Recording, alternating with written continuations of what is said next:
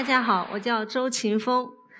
嗯，我今天讲的呢是微观的菌物。呃，什么是微观的菌物呢？就是那种很小的，大概在一毫米到呃十毫米之间的，也可能还不到一毫米的这些，就是真菌和黏菌，就是微观菌物。这是我下的一个定义哦，因为正好我的镜头就能拍到这么小的东西。然后一次偶然的机会呢，我在那个我住的那个宿舍的那个院子里面。嗯，去夜游，这已经是十年前了。然后我在那夜游的时候呢，就看到那个麦冬的叶子上长了很多这样的呃小颗粒，一点点大的。呃，这个这个直径大概是呃零点零点五毫米到一毫米之间。然后我看到这些东西以后，我就呃，我当时心里就想，它肯定是黏菌，因为当时那个网上有很多关于黏菌的科普的帖子。呃，然后我就想到了它。结果在周围找，就发现它有很多这样未成熟的子实体，还有一些像这样的粘液状的东西。嗯，我就我就觉得它肯定是了，然后拍了这些照片回回家一查，发现它的确就是的确就是黏菌。嗯，那么黏菌是什么呢？大家都知道，呃，真菌是什么？就是真菌，像我们生活中吃的蘑菇，还有看得到那那些霉菌，就是就是真菌。但是黏菌它不是动物，也不是植物，也不是真菌，它是一个就是和呃和真菌、动物、植物完全不相干的东西。嗯，最下面这一排紫色的部分就是真菌所属的那个后边生物种群，然后黏菌所属的是那个呃橘色那一排的。嗯，阿米巴种群，也就是变形虫种群，它们是完全并列的关系，就是呃真菌甚至跟动物更近一点，但是跟跟黏菌是毫不相干的。但是因为它们的那个生境很相似，而且都是由菌物学家研究的，所以它们俩就统称为菌物。呃，这是一幅关于那个黏菌的生命周期的图片。我们肉眼见到的那个白色的小颗粒，就是这里写的子实体。然后子实体里面有很多的孢子，孢子。掉出来以后呢，就会开裂，然后变成一个个的会动的小细胞，然后这个小细胞两个相遇结合在一起，就变成了盒子。然后这个盒子它就跟那个变形虫一样的，可以到处爬去捕食，然后一边吃一边长大了。长大了以后呢，它遇到合适的条件就会结，就会又变回这个子实体，就就像小蘑菇一样的。然后这是我拍的一个视频。就是它从一个会爬会动的一个原子团变成这个子实体的过程。嗯，它慢慢的成熟以后就会完全变黑变干燥，然后这个黑色的黑色的包囊里面装的孢子就会又散散发出来，然后又开始新一个轮回。所以它就是有两个最典型的时期，一个是原子团，一个是子实体。呃，原子团的这个时期就像一个动物一样会爬来爬去，然后子实体的这个时期就像一个就就像一个蘑菇，一个不会动的蘑菇。然后从那时候开始呢，我就又发现了更多的黏菌。这个是我当时看到的呃最漂亮的一种，叫做闪光亮皮菌。它长在这个面前的这个小树叶上面，它特别小，嗯，就算在这个图片上也看不到。然后这个枯叶其实。呃，更小，它旁边是我的那个手电筒，然后给它用用那个相机拍出来，它就能看到是这样的白色的耳钉，很快它就变黑了，然后又又很快它就变成了这种闪闪发光的样子，带一点蓝色的光泽，就像金属一样。我当时就想，就在上海，上海这么大的城市里面，而且是市中心的地方，竟然有这么多这么丰富、这么漂亮的呃神奇的生物。我就觉得特别有意思，然后从那时候开始，我就我就专门拍这个呢，就其他的那些动植物都不看了，就只看这一种。然后我就换了设备，再拍摄更多的黏菌。这是一种呃钙皮菌，它长在这个枯枝上面，然后它这里能看到每一个那个小白点就是一个钙皮菌，它只有不到零点五毫米，嗯，然后给它拍成照片，它就特别漂亮了。这个是一个叫玫瑰绒泡菌，它长在木头上，嗯，左上角就是它的原质团的阶段，就是像雪一样，然后等它要繁殖的时候，就爬成了右边像一个树形的那个那个样子，它马上就要繁殖了，最后就长出了像底下这样的小小的子实体。这是我特别喜欢的一种黏菌，因为它很像雪，颜色很漂亮。然后这个是蛇形半网菌，它长得就像那个泡面面条。它一开始是那个像玉一样的白色的，然后慢慢的变黄，然后变橙色，最后变成那种就是橙红色，就完全成熟了。接着这个是团网菌，它就是嫩幼嫩的时候很漂亮，然后这有点成熟了，就变得跟冰棍一样的那个质感了。呃，接着就是彻底成熟以后，那个包丝弹出来了，是包丝是它包囊里面的一种结构。弹出的那个过程就把那个孢子给就传播开了，这个就是完全弹出来以后，我给它吹了一口气，就把它的孢子就全部吹走了以后，它就变得透明了。然后这个是呃在那个就是街道上的樟树上长了很多木耳，然后那个木耳上又长了很多这样的盖丝菌，我就扯一片回来放在那个盒子里培养，呃培养，然后期间给它喂新鲜的木耳，然后又给它喂水。很快它就长出来这样的那种疙里疙瘩的一样的子实体，然后我就给它拍了照片，哎，我当时就发现它这个变化太快了，就是从白到红，然后到紫色，呃，只花了半天的时间。但是过了呃三四天之后，它就变成这样的五彩斑斓的样子了。我心想，如果这个能拍成视频就好了。啊，从那个时候起，我就一直惦记着拍它的视频。后来呢，我就。嗯，正好我一个朋友他做那个食用菌的，他去采那个木耳的时候忘记给他呃拿出来了，就放在盒子里闷闷了好几天，结果就变成这样了。然后我一看就知道他肯定是那个盖氏菌，就就跑了大半个上海去拿拿回这盒标本。然后拿回来以后，呃，在地地铁上我就忍不住看了好几次，闻它的那个气味，嗯，应该就是之前的那个盖氏菌了。然后我当天晚上就开始架相机拍摄，嗯，然后就拍到了这样的画面，就是它是怎么从一个深色的原质团，然后长出一个白色的子实体，就这个画面，我我就特别特别的惊讶，就是它怎么能从深色变成白色，然后又最后变成这样的颜色，彻底干燥以后就变成这样的有金属的光泽了。接着是这个鹅绒菌，它长在木头上的，它有很多形态。有这样的就是棍棒状的，有那样就是底下蜂窝状的，还有左边那种树状的。嗯，然后这是我拍摄的它的生长的那个视频，可以看到它最后成熟的那一瞬间，一下子就变白了，就是它它它长孢子呢，所以就变白了。嗯，它的这种生长就是一分一分为二，二分为四，有点像那个珊瑚的形态。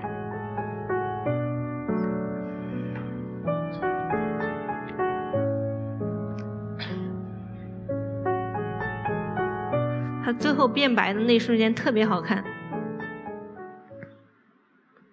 嗯，接着是这种就是会发射炮弹的真菌，叫弹球菌，然后它也是长在木头上的，它个头稍微大一点，直径大概是两毫米，然后它这个球呢不是它发射的炮弹，而是它而是这个球吸水以后把那颗炮弹给发出去了，也就是这个球它只是个动力。嗯，它吸水膨胀，越胀越大，然后就突破了那层膜，然后就把那个炮弹给发出去了。这就是那个炮弹，它正好就射到了我的那个镜头上，然后给它夹下来，然后再去提取它的那个孢子，然后再培养，养在那个就是报纸上面，然后很快它就养成了这种特别特别大片，它长了好多好多这样的就是子实体，有点像那个咸蛋黄的颜色。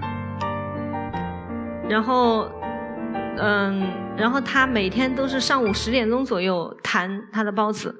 最后就是我拍摄的时候就全都弹到了我的镜头上面，就挨个给它挑出来。啊，接着是这个发王菌，它是一种长得很像头发丝的黏菌，嗯，然后这个声音是我配的，它是，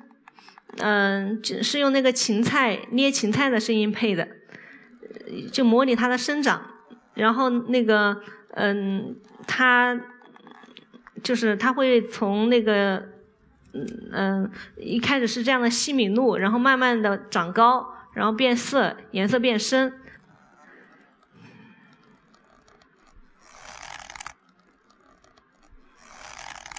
然后这个视频被被好多次搬运到国外的网站，然后又被又被国内的人又从国外搬搬运回来。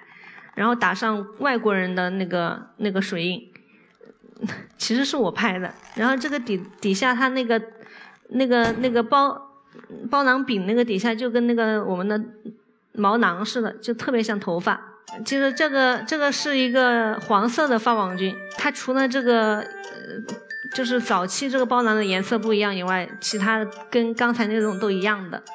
然后这种发网菌，呃，这个视频也是被很多那个洗发水的广告搬过去，然后然后卖他们的产品，说长头发。然后这种这种是我当初特别喜欢的一种真菌，它是它也是一种能发射炮弹的真菌。然后最早我是在那个就是牛津大学的那个主页上看到他们。他们有那个拍的这个水玉梅的生长的视频，哎，我当时觉得好好神奇啊！就是它它长得特别好看，然后它还能发射它炮弹，嗯，然后我就一直想遇到它，结果正好当年的当年就同年的年底，我就在野外看到它了。我当时是想拍这个黄色，就这照片上这种黄色的这个盘菌粪盘菌，它长在那个牛粪上面嘛。我就正好看到这个盘菌了，然后一一拍完照片以后放大，发现旁边怎么这么多黑点呀？哎，我当时一下子就想起来，它肯定就是水玉梅了，我就激动的不得了，然后在那玩了很久。但是我当时还不会养菌嘛，我就我就没理它了。直到嗯，直到后面第二年，第二年我的朋友知道了这个事以后，他也在野外看到了这个菌，就把这个牛粪寄给我了。寄给我以后，我就用他寄过来的这个材料，就把这个菌养出来了。具体怎么养的，就是这个过程，就是在显微镜里面挑孢子，然后给它呃放在培养基上面养，啊，最后它长出来那种黄色的营养囊。哎，我猜这应该就成功了吧？等到一个星期以后，呃，就是星期一早上上班的时候，打开那个柜子，全部都是这种呃，就是密密麻麻的这个这个东西，就全是。而且它因为那柜子它是。它是只有一个缝嘛，所以它那个所有长的方向都是朝着那个缝，它有向光性，然后就长出了这种呃斜的样子。然后这个这个就是斜的特别厉害了，它最最长的时候能有一厘米长了，它的直径才一一毫米左右，但它的这个长度有这么长了。然后这就是光线比较强的情况下，它就没有长那个柄，它就很矮。然后这就是我拍摄的它的视频。它真是特别特别的漂亮，它这个不断鼓起来的这个东西叫做包囊下抛，是相当于一种透镜，然后底下不是有点黄点吗？它就是通过这个透镜把光聚到那个黄点上，然后让它来改变方向，然后一直让它一直朝着朝着光的方向来喷射孢子，因为有光的地方就会有很多的草嘛，它就能更容易被动物吃掉，然后去传播下一代。然后这个叫须眉。呃，这是网上的网友问的最多的一个问题了，因为它们是长在那个呃猫狗的粪便上，而且它很喜欢那个冬天，它就喜欢冬天那个温度和那个阳光，所以每次问我的时候都是在冬天。然后呃，这有的是在家里的花盆里，有的是在土里面发现的，它的形态就很很吓人，就像一一一丛头发。但是你拍它幼嫩的时候特别漂亮，是这种黄色的。我有一次在野外爬山的时候，看到一坨野猪的粪便，它上面长的这个菌，我就给它带回来了。然后带回来以后，就给它接种在培养基里，它很快就长出这样的菌丝。然后这个这个菌丝这个生长的过程，它就很震撼，我就给它拍下来了。很快就放在太阳底下一晒，它就长出来这样的大孢子囊。然后我就用长出来的大孢子囊拍了一些视频。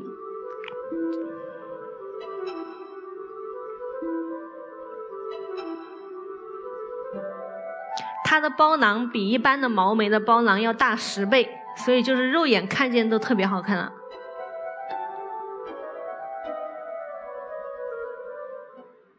接着是这个粉牛菌，这是我最喜欢的年菌之一了。嗯，因为它马上有一个，那就这种特别肉麻的状态，我觉得特别特别有生命力。其他的年菌很难见到这个过程。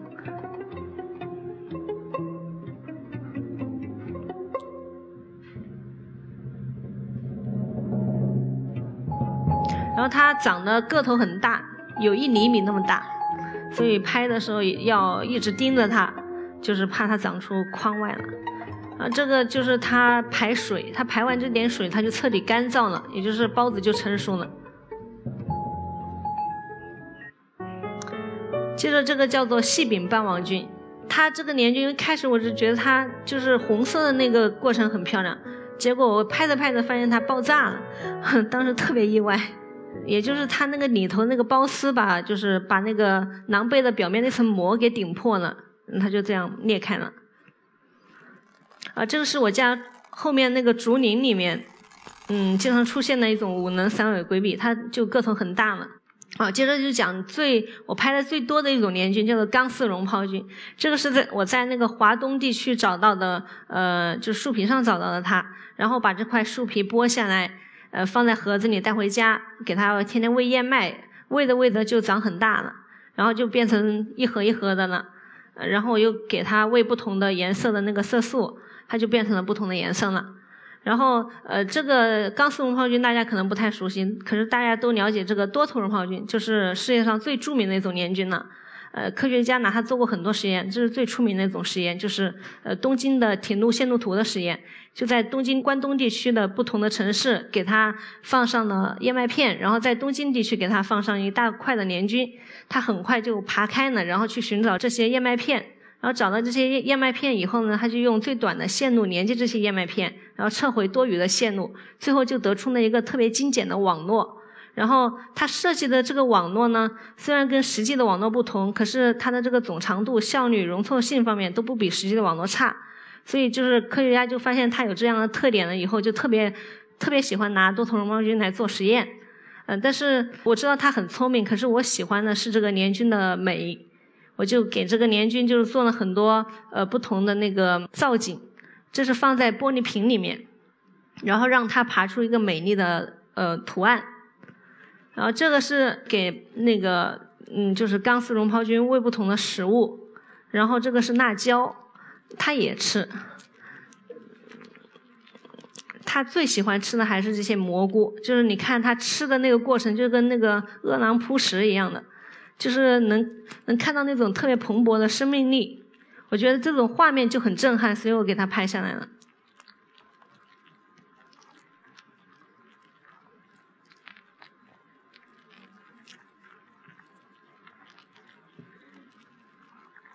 这喂的木耳，这个是染色以后喂的木耳。嗯，这个是金针菇，这是白玉菇。这个给它喂这个白玉菇的时候，嗯，它给这个白玉菇最后消化的就只剩一层膜了，就是全吃光了。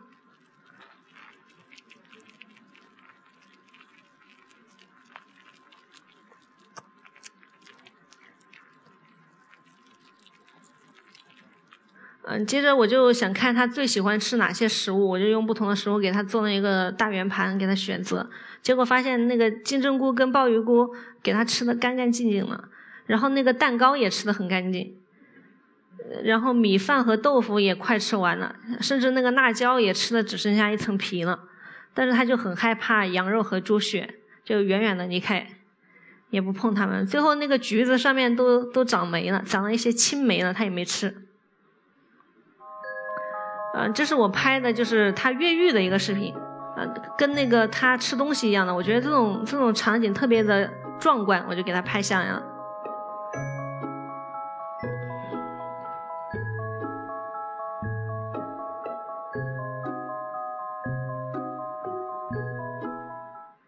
嗯，这个是拍的年菌遇到水面的一个画面，就是它它在水面上可能是没有支撑力，就就很害怕水面。然后给它放了一块琼脂，它就就立刻就跑了，然后就绕着这个培养皿转圈圈，在 疯狂试探。啊，然后这是我最近在做的一个工作，就是呃那个景深堆叠。景深堆叠就是因为它特别小嘛，拍的时候它景深就特别浅了，然后我就把这个这个菌的前面和后面所有的部分都给它堆起来。大概就堆一毫米左右的那个距离，大概要拍摄一百张照片，也就是以十微米的步镜，一张张的拍，拍一百张，就把这嗯一毫米的区域都给它堆起来了，然后它的前景跟背景都清晰了，呃，就背景也没有很多啊，就一点点。然后清晰了以后呢，用这个办法来拍视频，呃，拍拍照片就能看得特别清楚了。呃，这个是直接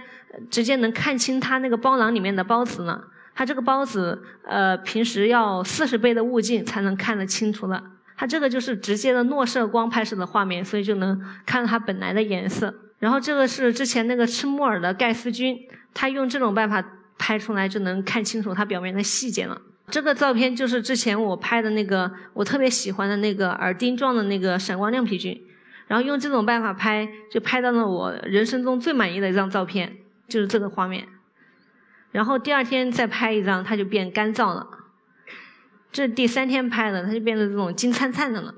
呃，然后除了刚才那种金灿灿的，它还有别的颜色，就是这种带点紫色调。就它也很奇怪，就每个包囊它的样子都有点不一样。就虽然是同种。